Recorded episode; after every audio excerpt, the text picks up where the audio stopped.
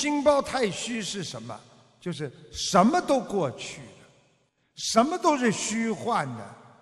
人间我所有走过的路，我都能包容它，也能够看穿世界万物，它都是虚幻不实的。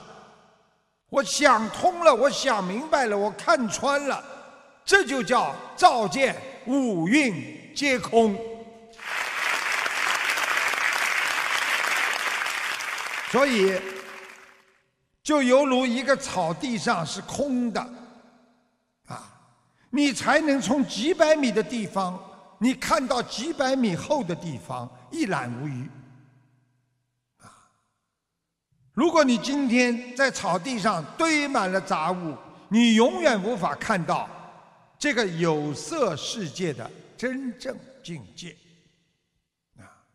我们今天如果不能照见五蕴皆空，就被虚幻所蒙蔽，就会被杂念、杂思维所利用。因为我们有太多的杂物堆在草地上，我们一眼看不见几百米以外的任何事物。因为太多的杂物和杂念，把我们的智慧遮住了。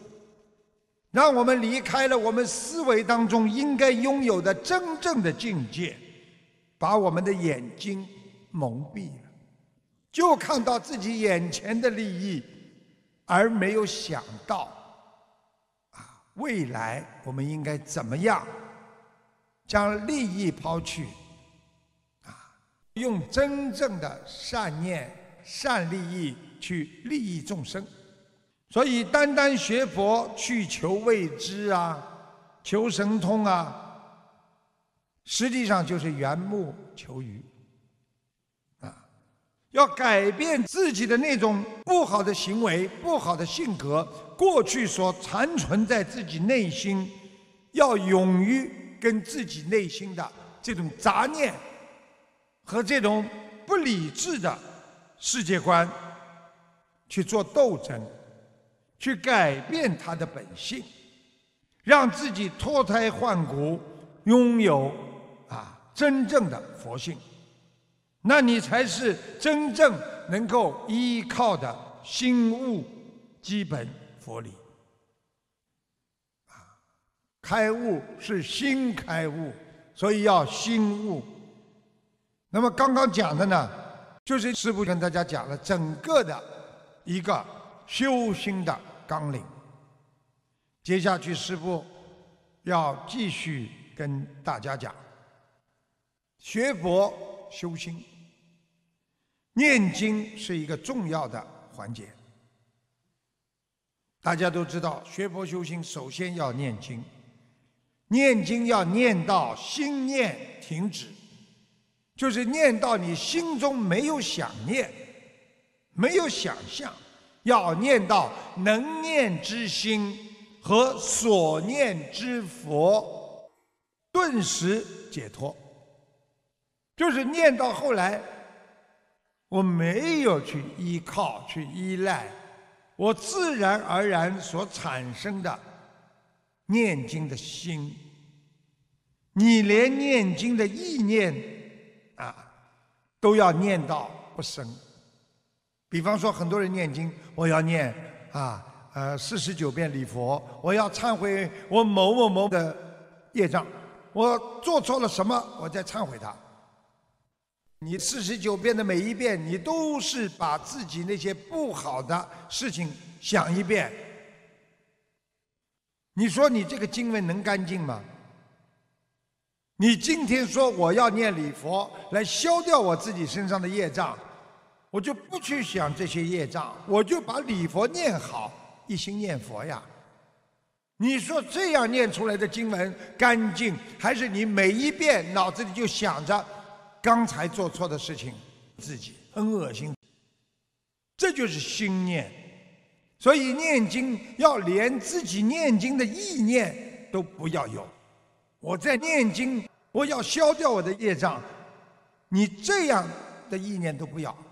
那你就是回光返照，就是菩萨的光会照到你身上，你当下就觉悟，你亲证如来本性，因为你自己的内心深处的佛性和你所念的经合二为一了，而不是当中夹杂着那些你肮脏的要忏悔的那些理念和事物。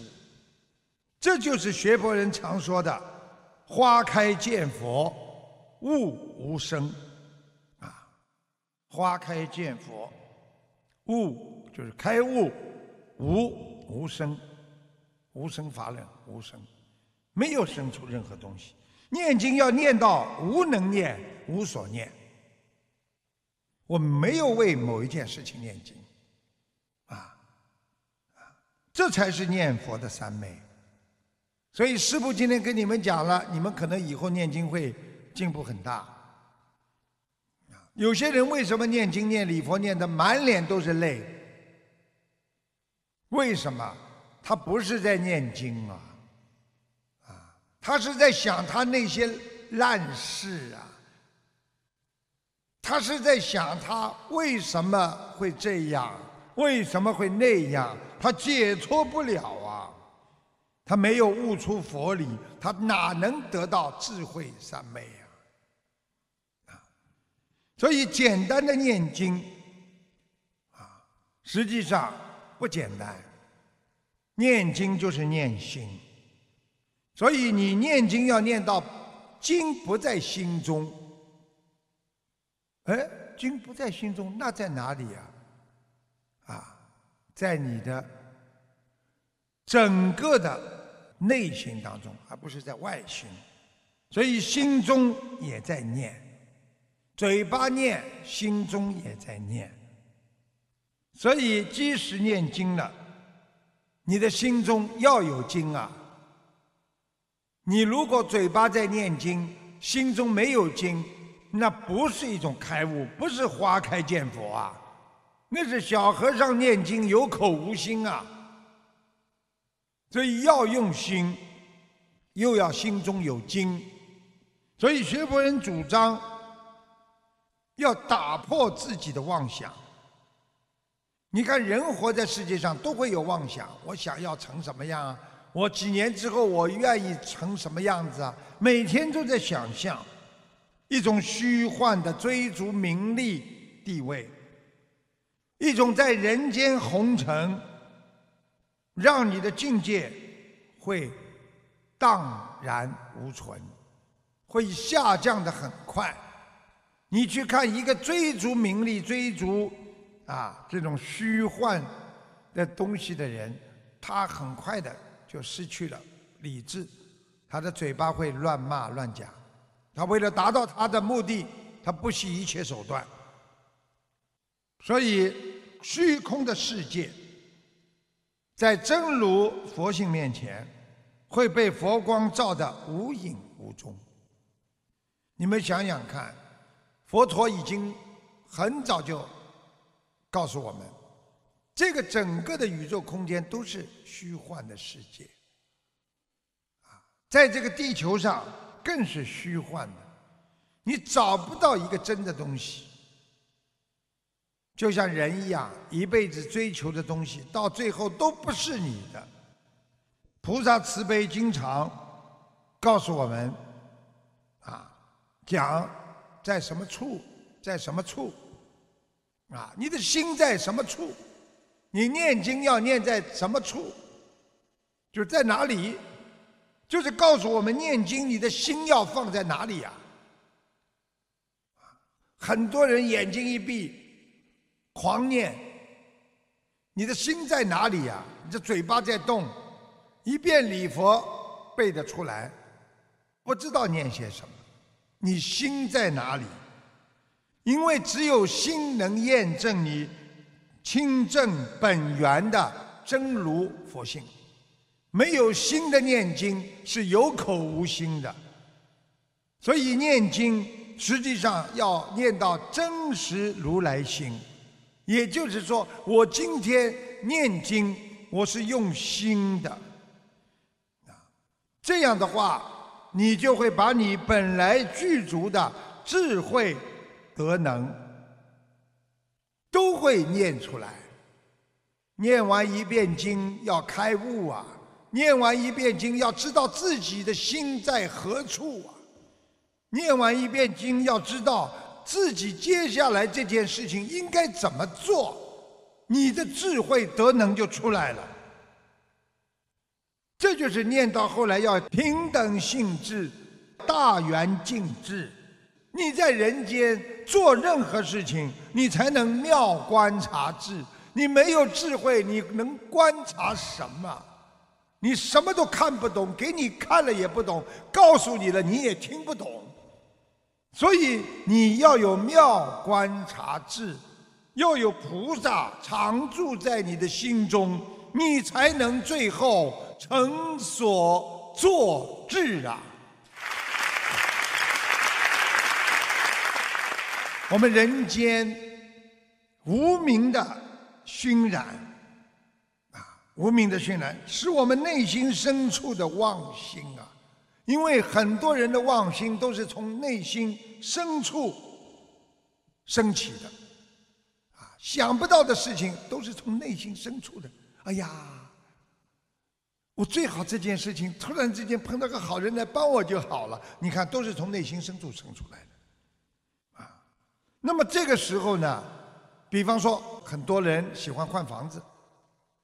哎呀，我这个房子这么差，我最好突然之间有一个人因为家庭矛盾，啊，能够跟我换房子，多给我点面积，让我房子换的好一点，啊，我能多赚点便宜。他这个妄心是从内心深处生出来，因为它是不现实的。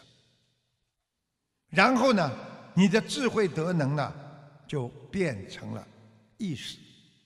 为什么？你认为的聪明，我最好能够跟他房子换了。哎，他小一点，我大一点。好，你这样的意识变成你的意识，然后意识让你生出了无名妄想。啊你就觉得这有什么啦？这种人也有的呀。你以为啊，他大房子他不愿意住，他觉得太空空荡荡不舒服，他想小一点、温暖一点。你看我们家那房子这么小，很温暖的，他就会这么想，无名妄想生出。那么然后妄想让你变成了妄心在动。哎呀，这种人有吗？开始花钱登报纸了。你的妄心的。夫熏无名，啊，夫熏就是反复的熏。熏是什么？这件事情没有的，你反复的在心中想，可能可能。即使你们知道中六合彩就是这种反复的无名夫熏，就这个道理。妄心的复熏无名，就是告诉我们。一件事情，你不停的去想，你在你的意识生成当中，你会认为这是真的，可能的。很多人就说：“我买六合彩，我买一年、两年、三年、四年，我买十年看看它中不中。”那么你心动了，产生了行动了，你就不断的去花钱做。那么这就是叫种其因，还其果，因为你种了这个因。那么你的果呢，就是失望。那么佛教界讲起呢，叫因还果，啊，因还果。那么然后呢，果即因，因为你没有种到，你又买了，又种这个因了，不可能的。下一次我一定能种上。